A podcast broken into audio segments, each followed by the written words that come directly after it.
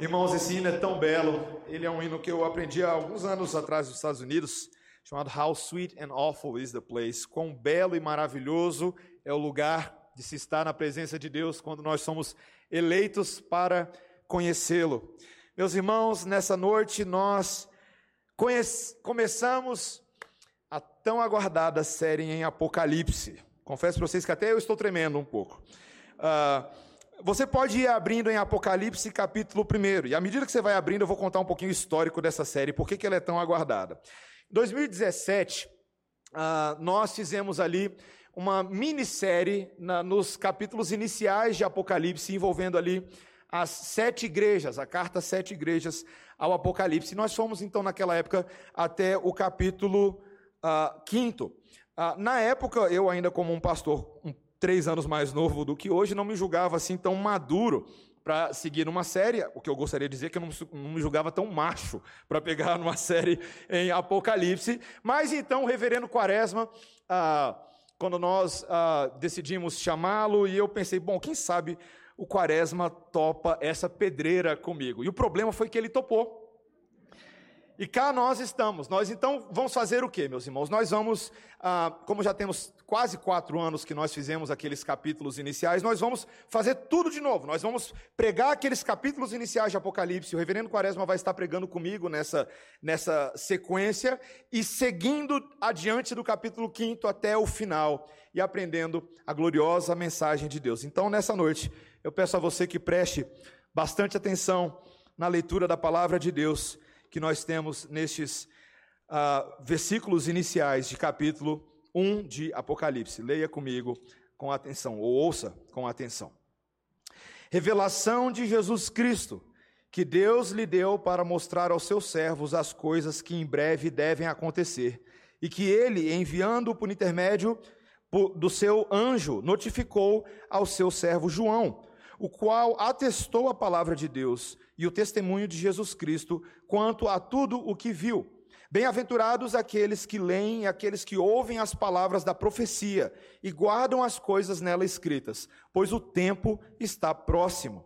João, às sete igrejas que se encontram na Ásia, graça e paz a vós outros, da parte daquele que é, que era e que há de vir, da parte dos sete espíritos que se acham diante do seu trono, e da parte de Jesus Cristo, a fiel testemunha, o primogênito dos mortos e o soberano dos reis do, da terra aquele que nos ama e pelo seu sangue nos libertou dos nossos pecados e nos constituiu reino, sacerdotes para o seu Deus e Pai. A ele a glória, o domínio pelos séculos dos séculos. Amém. Eis que vem com as nuvens, e todo olho verá, até quantos o traspassaram, e todas as tribos da terra se lamentarão sobre ele. Certamente. Amém. Eu sou o Alfa e Ômega, diz o Senhor Deus, aquele que é, que era e que há de vir, o Todo-Poderoso. Eu, João, irmão vosso e companheiro na tribulação, no reino e na perseverança, em Jesus, achei-me na ilha chamada Pátimos, por causa da palavra de Deus e do testemunho de Jesus. Achei-me em espírito no dia do Senhor e ouvi por detrás de mim grande voz como de trombeta, dizendo: O que vês, escreve em livro e manda às sete igrejas: Éfeso, Esmirna, Pérgamo, Tiatira, Sardes, Filadélfia e Laodiceia. Voltei-me para ver quem falava comigo, e voltado vi sete candeeiros de ouro, e no meio dos candeeiros um semelhante a filho de homem, com vestes talares, e cingido à altura do peito com uma cinta de ouro. A sua cabeça e cabelos eram brancos como alva lã, como neve, os olhos como chama de fogo, os pés semelhantes ao bronze polido, como que refinado numa fornalha, a voz como voz de muitas águas. Tinha na mão direita sete estrelas, e da boca saía uma, uma afiada espada de dois gumes. O seu rosto brilhava como o sol na sua força. Quando o vi, caí a seus pés como morto. Porém, ele pôs sobre mim a mão direita, dizendo: Não temas, eu sou o primeiro e o último, e aquele que vive. Estive morto, mas eis que estou vivo pelos séculos dos séculos, e tenho as chaves da morte e do inferno. Escreve, pois, as coisas que viste, e as que são, e as que hão de acontecer depois destas. quanto ao mistério das sete estrelas que viste na minha mão direita e aos sete candeeiros de ouro, as sete estrelas são os anjos das sete igrejas e os sete candeeiros são as sete igrejas. Vamos orar, irmãos. Senhor Deus, a tua palavra é poderosa para promover em nós todo o propósito e desígnio que Deus estabeleceu para glorificar a si mesmo e para nos edificar e transformar. Senhor, abre o nosso entendimento nesta noite. Dá-nos sede verdadeira e genuína pela tua palavra, pelo genuíno leite espiritual, que é capaz, Senhor, de nos transformar à semelhança e em conformidade com o Filho de Deus. Em nome de Jesus. Amém.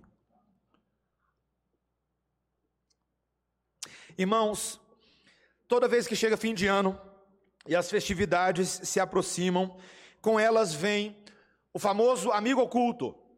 Não sei se você já brincou de amigo oculto, aquela tradicional brincadeira comum entre colegas de trabalho, colegas de escola, familiares e até entre o pessoal da igreja. Cada participante tira um papelzinho com o nome do outro participante e não deve contar a ninguém quem é. E aí, então, lá no dia da brincadeira, através de dicas, os outros vão tentar adivinhar quem é. E quando isso ocorre, quando é então descoberto, há uma troca de presentes. Quem recebe o presente é o próximo a dar as dicas e por aí vai. E tem as variantes, não é verdade? Amigolate. O que você vai ganhar no amigolate? Chocolate, certo? Tem gente que usa isso, inclusive, perto do período da Páscoa. Você já participou do amigo da onça? Amigo da onça, mais conhecido como inimigo oculto, certo? Como o nome já diz, você dá algo à pessoa que ela não gosta, ok? Algo que não tenha utilidade alguma para o sorteado e assim todo mundo compartilha uma boa risada. Tem um amigo secreto chinês. Esse você já fez sem saber que o nome era esse. É aquele que todo mundo coloca os presentes na pilha, você distribui os números, certo? E aí o primeiro pega o número e pega um presente. Aí o segundo número pode pegar ou um novo presente ou roubar o presente anterior, certo? E aí aquela noite fica ali realmente bem como os jovens diriam, zoada, ok? Mas, meus irmãos, não importa qual é a versão que você brinca, o ponto em comum e o grande barato dessa brincadeira é a expectativa em torno da revelação da identidade daquele que será presenteado e qual presente ele vai ganhar. Meus irmãos, esse texto de hoje, o primeiro capítulo de Apocalipse, Deus nos fala de um presente único que foi dado aos homens. Nesse último livro das Escrituras, a identidade do amigo oculto é plenamente revelada a nós. A revelação deste amigo que outrora era oculto, mas que agora é o dínamo que sustenta os filhos de Deus aflitos nesse mundo. Aquele que nos revela o acontecimento de todas as coisas e que todas as coisas convergem para Ele, não são os acontecimentos que chacoalham o mundo, é Ele mesmo. E meus irmãos, nessa noite, nós vamos aprender um pouquinho sobre a revelação desse amigo oculto. Quatro pontos nesse sermão, ok? Quem vai ser revelado, a quem ele é revelado, a mensagem que é revelada e o que fazer com tudo isso. É o meu quarto ponto. Em outras palavras, quem é o remetente dessa epístola, quem são os destinatários dessa epístola, qual é o conteúdo dessa carta e o propósito dela. Então vamos em câmera lenta. Quem é revelado ou o remetente da carta? Esse é o nosso primeiro ponto. Se você olhar aí o versículo 1, as primeiras palavras vão dizer que este livro é revelação. Olha aí que interessante. Revelação. Você sabe qual é o grego dessa palavra revelação? Apocalipse. Esse é o grego.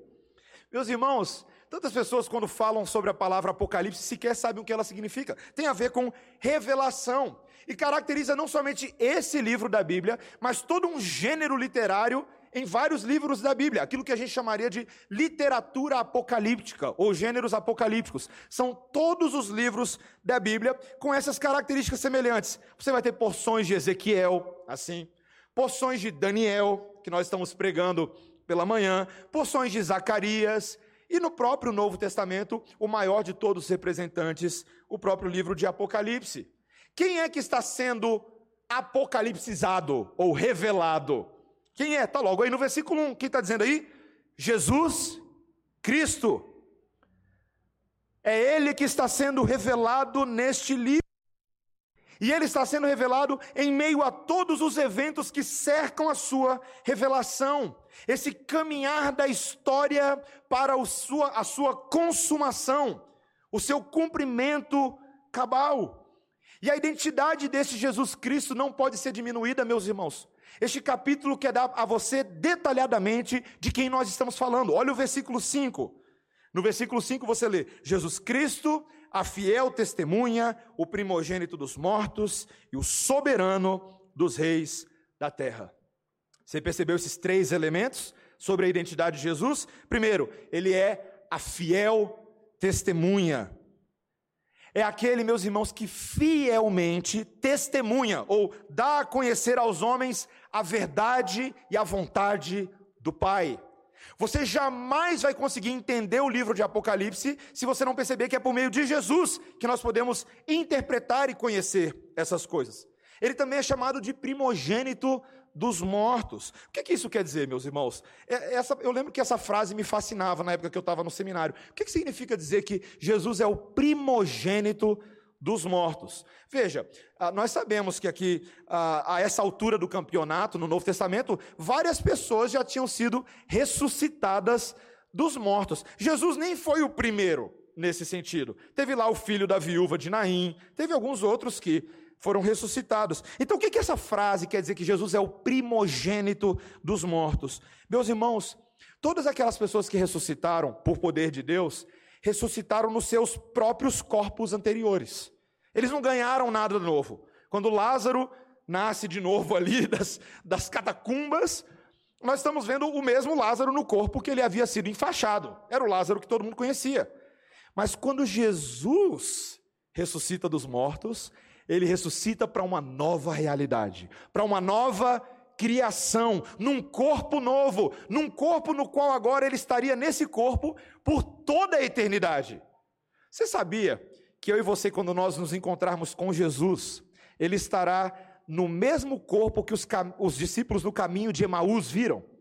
E o mesmo corpo que aqueles homens que estavam trancados quando estavam com medo da perseguição, e então Jesus aparece ali no meio deles, é naquele corpo. É um corpo de uma nova criação. Meus irmãos, o Senhor Jesus Cristo nasce de novo num corpo imperecível, para nunca mais morrer. Ele é o primeiro a se levantar dos mortos para uma vida inacabável. Mas não é só isso. Ele é também o que? O soberano do rei, dos reis da terra. É a terceira característica. Meus irmãos, nós não estamos mais falando aqui apenas daquele carpinteiro que foi desprezado na Galileia, em Nazaré. Nós estamos falando deste que agora, quando é apresentado novamente, é de fato o Rei do universo, o soberano dos reis da terra, aqueles que todos os reis, em todos os lugares, em todos os tempos, precisarão se ajoelhar e colocar suas coroas e declarar: Este sim é Deus e Rei sobre nós. Meus irmãos, em Jesus está o centro de todas as coisas. E é assim que você começa a estudar o livro de Apocalipse. Não é tão fácil você e eu queremos transformar o livro de Apocalipse numa espécie de código da Vinci, eu já falei isso antes, né? O pessoal fica ali de numerologia cabalística, tentando entender a marca da besta, se é o chip do Bill Gates. E por aí vai. Vai ter muita coisa divertida, de fato, no livro de Apocalipse. Mas você já parou para pensar o problema de você tentar ler um livro? Vamos supor que você está tentando ler um livro. E você, em vez de ler os capítulos concatenados, você lê os capítulos isoladamente, sem entender bem como a história se conecta, e você sequer presta atenção para quem é o protagonista da história, a história não faz sentido. Meus irmãos, Apocalipse tem um protagonista: é Jesus. Ele une, ele dá sentido, ele encaixa todas as peças. Você não pode olhar para a árvore toda, ou pelo menos para a floresta toda, cheia de árvores, e perder a dimensão de quem é o coração da floresta. Quem é o personagem principal desse filme que eu e você estamos vendo diante dos nossos olhos? É Ele mesmo, é Jesus Cristo de Nazaré. E é assim que você começa a entender o Apocalipse, tá? entendendo que o Apocalipse, assim como o restante da Bíblia, é um livro sobre Jesus. Sobre Jesus. Segundo lugar, meus irmãos, a quem ele está sendo revelado. Em outras palavras, quem são os destinatários dessa carta? O versículo 1, na segunda parte, e o versículo 2 vão falar sobre esse João. João, o apóstolo amado, meus irmãos. O texto vai nos dizer que um anjo da parte de Deus entregou agora a mensagem de Cristo a ele. E esse atestou a palavra de Deus e o testemunho de Jesus Cristo quanto a tudo que viu. É o que está escrito aí, meus irmãos. Toda visão que João teve agora foi confirmada pelo fato de ele ter sido uma testemunha ocular disso e da vida de Jesus. Meus irmãos, é tão interessante. Esse João é aquele que havia caminhado com Jesus, que todos os dias comeu com ele, bebeu com ele, que observou de perto as palavras, as ações, os gestos, a autoridade, os sinais e prodígios, as promessas cumpridas. Meus irmãos, e agora o texto nos diz que esse João, já agora bem avançado em idade, o versículo 9 vai nos dizer que ele está aí na ilha de Pátimos. Os comentaristas aqui, a maioria deles entendem que João, já avançado em idade, ah, ele registrou esse livro entre os anos 80 e 90 depois de Cristo. Ou seja, de fato é o último livro da Bíblia que nós temos registro. Eu sei que aqui os, os estudiosos se dividem, talvez ah, um pouquinho mais para cima nos anos, um pouquinho mais para baixo, mas é mais ou menos nesse período. O que seria durante o governo do imperador Domiciano que foi um período, meus irmãos, extremamente atribulado para o povo de Deus, por causa da repressão religiosa que os romanos estavam exercendo. O próprio apóstolo estava exilado. Ele não estava passando férias em Pátimos, não, tá, meus irmãos? Ali fim de ano com a família dele, não.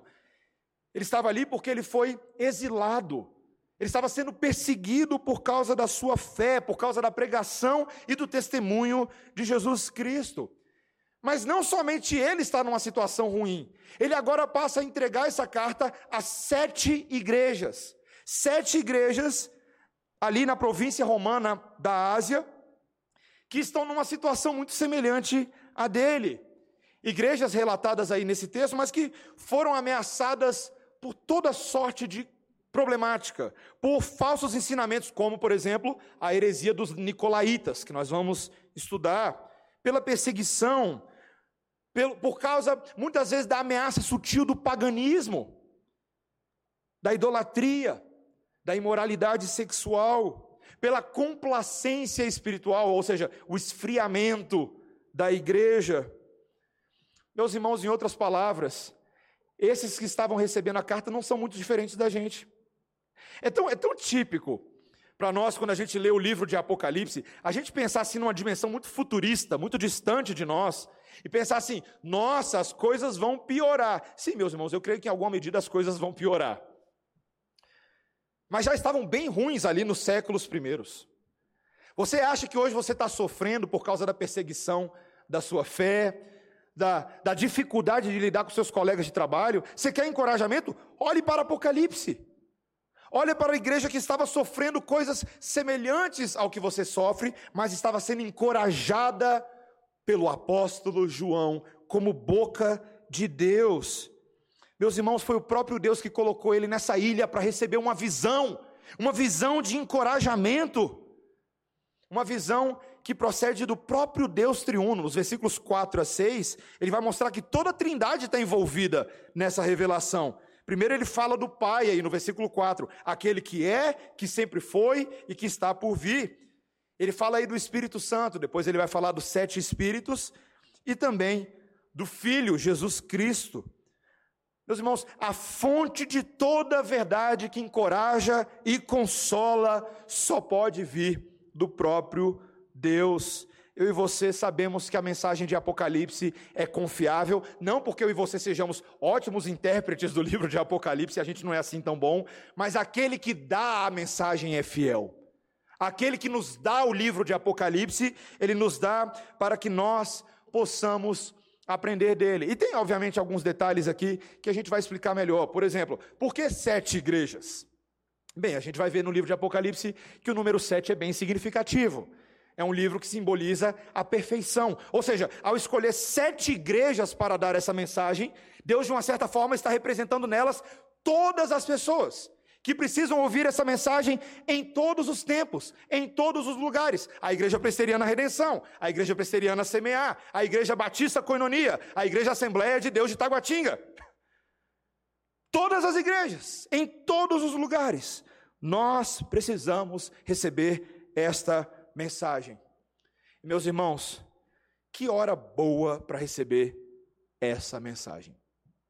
Alguém essa semana virou para mim e falou assim: Pastor, você realmente acha que foi sabedoria pastoral pregar em Apocalipse no ano em que nós estamos vivendo? Pastor, eu não sei. Ela estava questionando ali meu julgamento quanto a isso.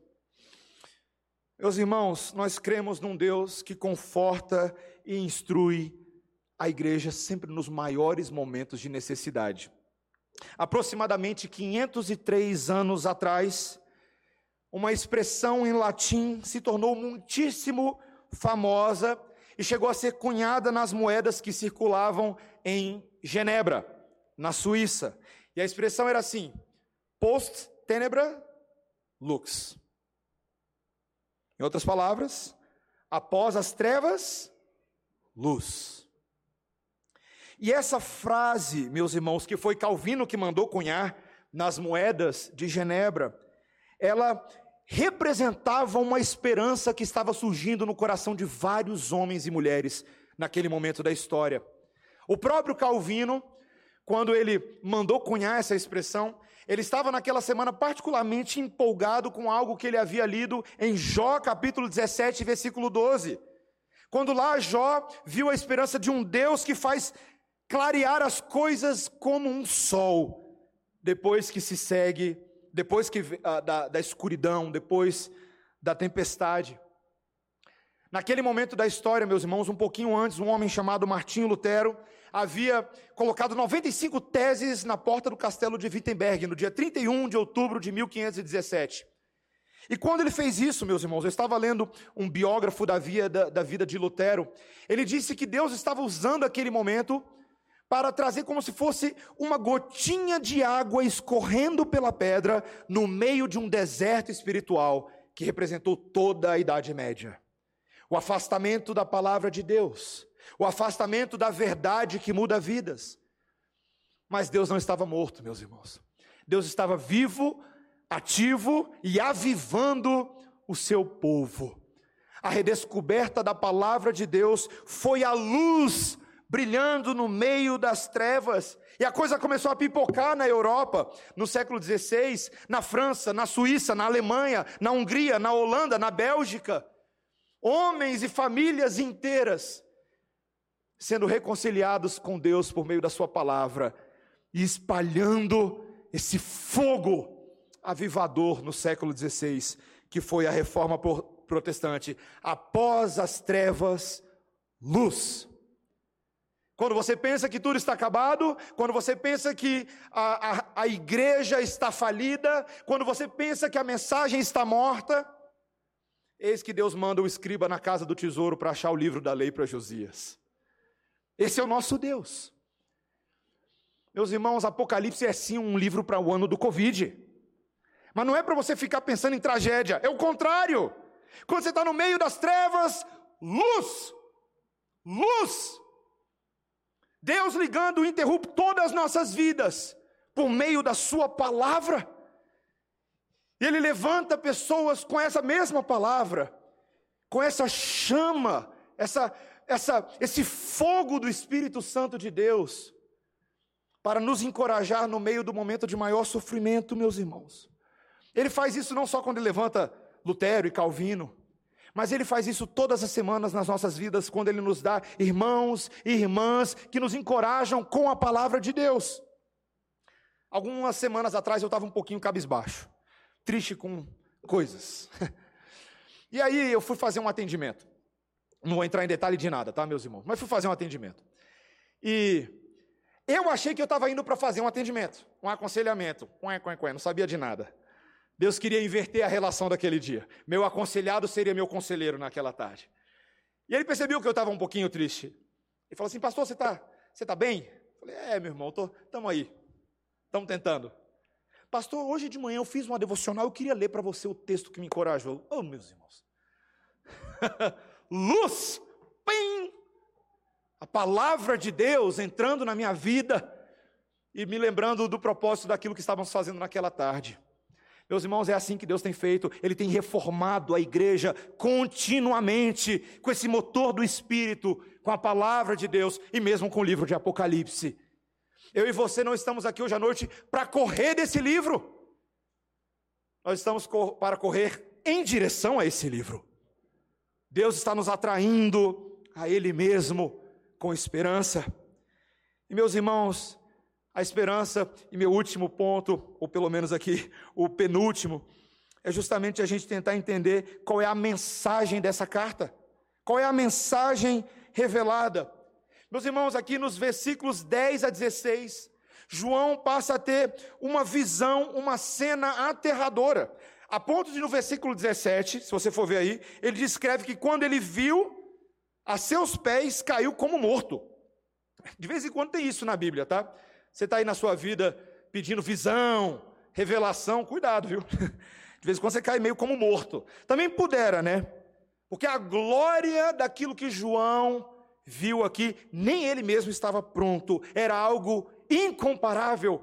Era a glória de Deus, ou do Deus revelado. E aqui, meus irmãos, eu, de forma sucinta, só para apontar alguns elementos, nos versículos 13 a 15, João vê aquele que tem a semelhança de um filho do homem. Aquele que ele está vendo diante dos seus olhos tem semelhança do filho do homem. Se você está acompanhando bem a nossa série em Daniel, você sabe do que, que eu estou falando aqui. Você lembra que lá em Daniel, capítulo 7, versículo 13, isso não é coincidência. Daniel teve uma visão maravilhosa em que o ancião de dias se encontra e dá autoridade a esse que é o filho do homem.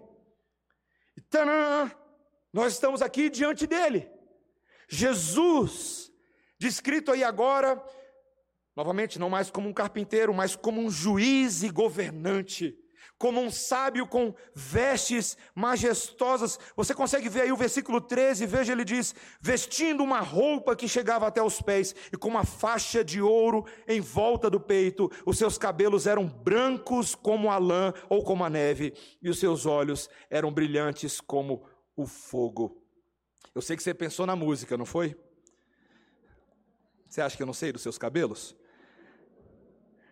Mas, meus irmãos, a grandeza disso aqui chama atenção, chama muita atenção.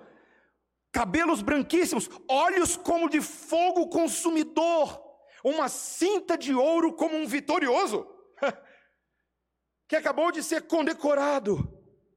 Mas ele não está apenas sobre a igreja, ele se encontra ali sobre todo o universo. No versículo 12 vai dizer que ele está no meio de sete candeeiros de ouro, que lá no final do texto vai nos dizer que são que simbolizam as igrejas na sua função de trazer luz, de trazer testemunho ao mundo. Ou seja, este está no meio das igrejas.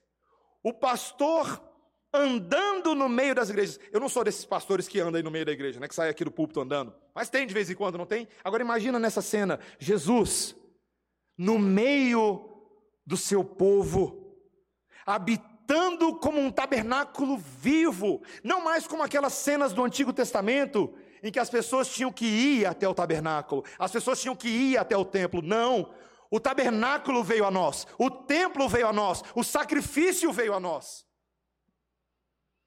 Meus irmãos, ele é o próprio candeeiro central que partilha a sua chama com os outros candeeiros.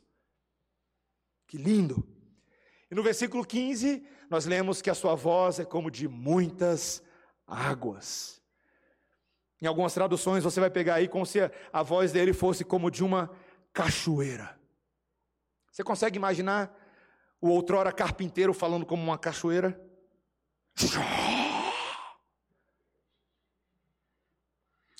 E no versículo 16 diz que da sua boca emana uma espada afiada de dois gumes. Meus irmãos, que cena estranha! Imagina, a língua dele é como uma espada. Uma espada capaz de fazer separação entre alma e espírito.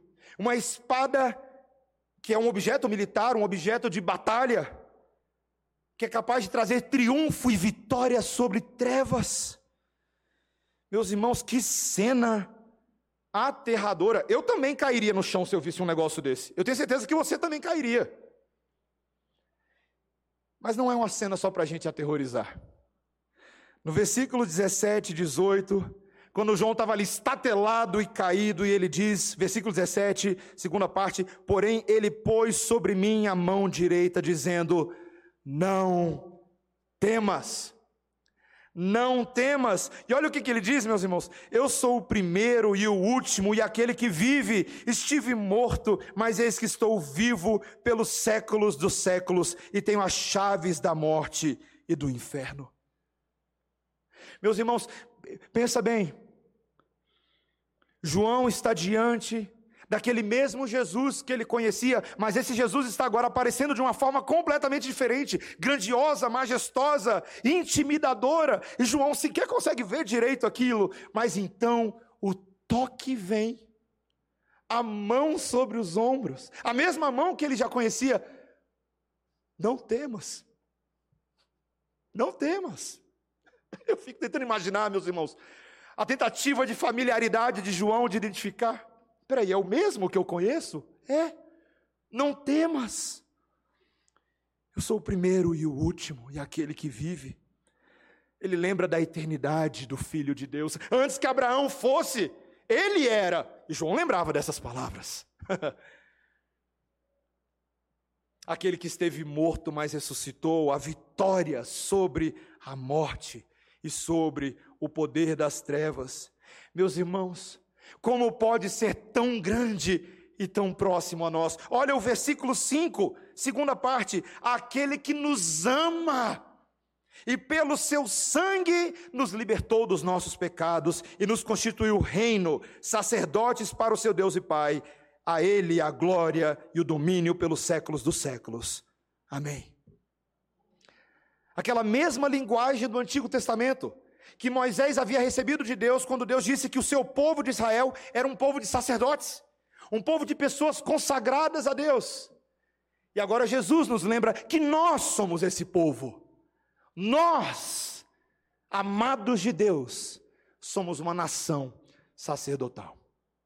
Meus irmãos, eu sou meio bobo para alguns programas que fazem a gente chorar igual bobo.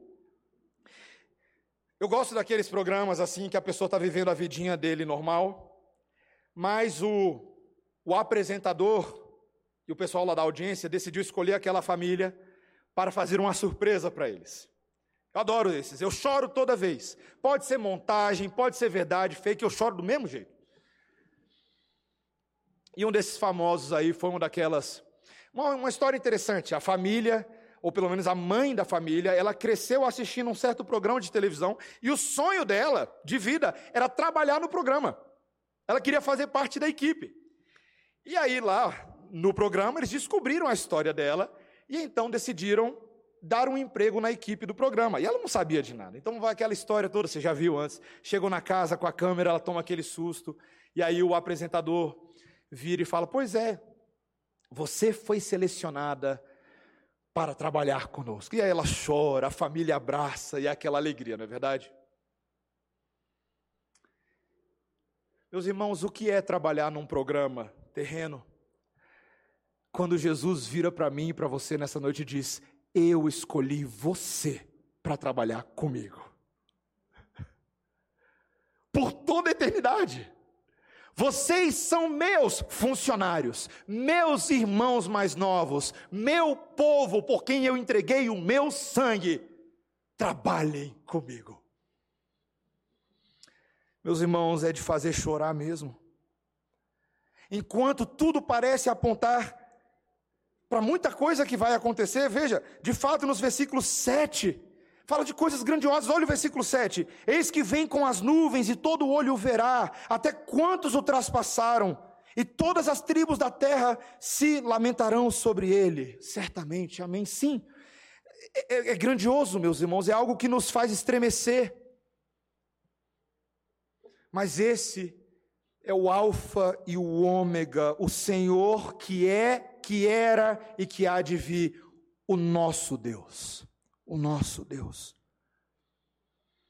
Quando nós chegamos nessa história e vemos essa mensagem revelada e que está sendo apontada no final dos tempos, eu leio esses versículos, meus irmãos, e eu fecho aqui o meu sermão.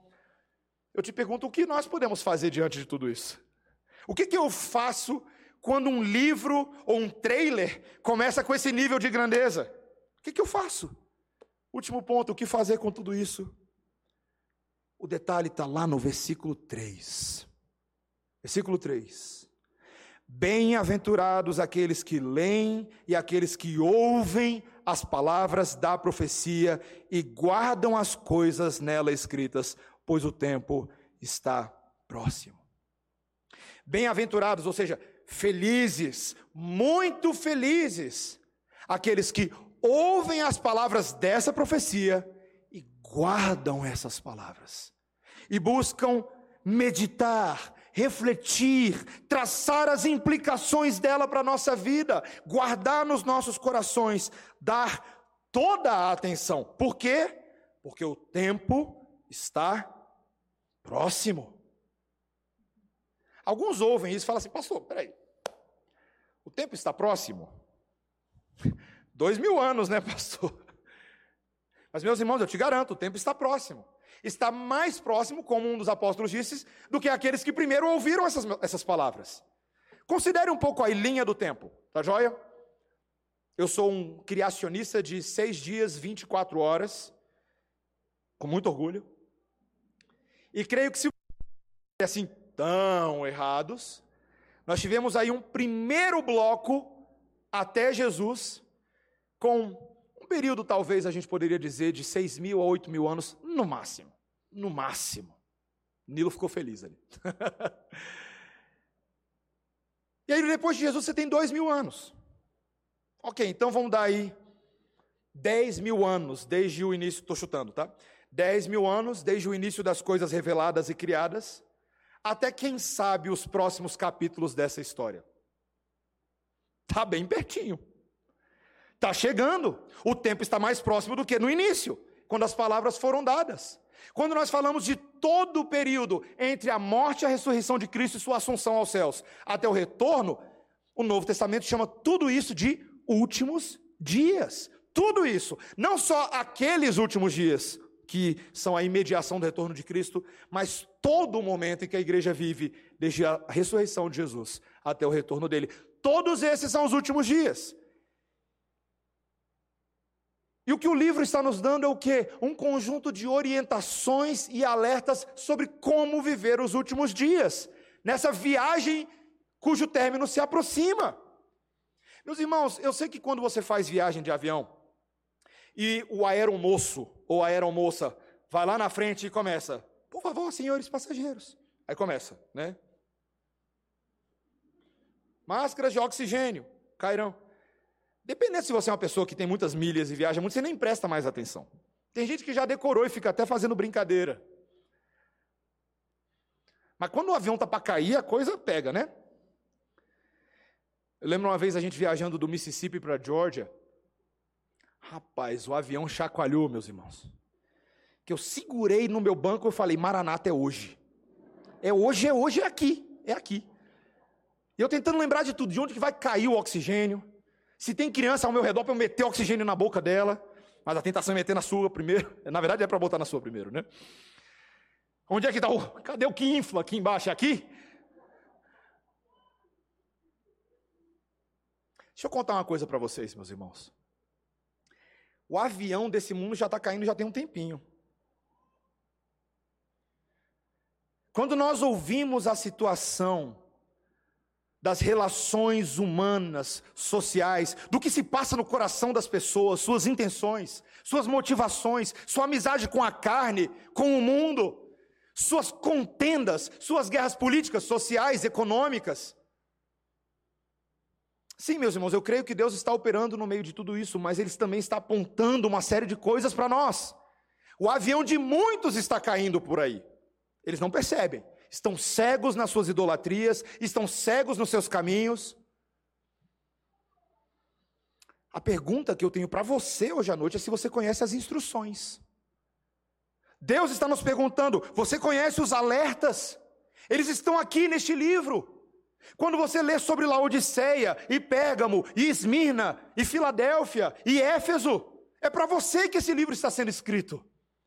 São instruções de voo para aqueles que estão prestes a se encontrar com o Filho de Deus. O tempo está próximo, meus irmãos. E até lá, como nós temos aprendido claramente em 1 Tessalonicenses e Daniel, é hora de vigiar. É hora de colocar a armadura daqueles que estão acordados de dia e não como aqueles que estão com o pijama da noite. E atentar para uma vida de santidade, para uma vida de amor, para uma vida de virtude e para um engajamento com este mundo que leve à transformação desse mundo ao nosso redor. Esse é o nosso chamado. É assim que a gente segue as instruções. Meus irmãos, eu fecho com isso, eu sei que às vezes parece assustador demais, até para mim. Parece assustador. Eu não quero ser pessimista nessa noite. Ainda que pareça muito assustador, o nosso amigo oculto está para ser revelado.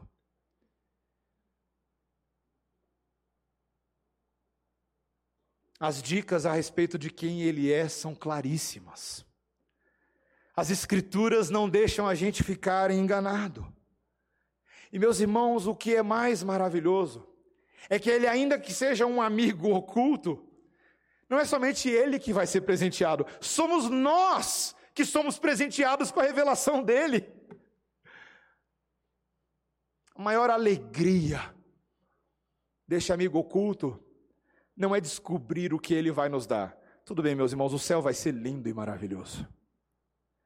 Mas a maior alegria é saber que nós poderemos estar com ele todos os dias, pelo resto dos nossos dias. Ele é o presente, ele é o Natal fora de época, ele é a alegria dos santos remidos e lavados no sangue do Cordeiro.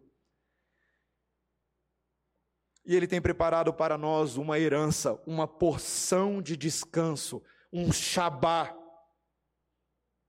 que traz alegria eterna para todos os que confiam na sua revelação. Tem uma música, e eu fecho com isso, uma banda que eu gosto muito chamada King's Kaleidoscope. O Caleidoscópio do Rei. E o nome da música é After Darkness Light, após trevas, luz. Ela diz assim: Luz após a escuridão, ganho após a perda, resistência após a fraqueza, coroa depois da cruz, doce após o amargo, esperança depois dos medos, casa depois de vagar, louvor após as lágrimas, feixes após a semeadura, o sol depois da chuva, visão depois de mistério, a paz depois da dor, alegria depois da tristeza, calma após a explosão, descanso após cansaço, doce descanso, enfim. E o refrão diz: Me dê a esperança para o amanhã, me dê a força para o hoje. Tu és a promessa de paz no meu caminho rumo à verdadeira fé. Para mim é apocalipse purinho isso aqui. Eu espero que seja para você também, meu irmão, minha irmã. Cristo depois de nada. Vamos orar bondoso e maravilhoso Deus. Senhor, nós estamos sendo aproximados nessa noite, mais uma vez, após estarmos distantes. Estamos conhecendo o teu brilho após melancolia. Estamos conhecendo, Senhor, o teu amor depois da solidão, a vida após a tumba. Senhor, depois de toda a agonia que não somente este ano, mas o ano passado, e tantos anos de peregrinação nos tem dado, nós estamos conhecendo êxtase e felicidade. Glória que nos espera depois do abismo.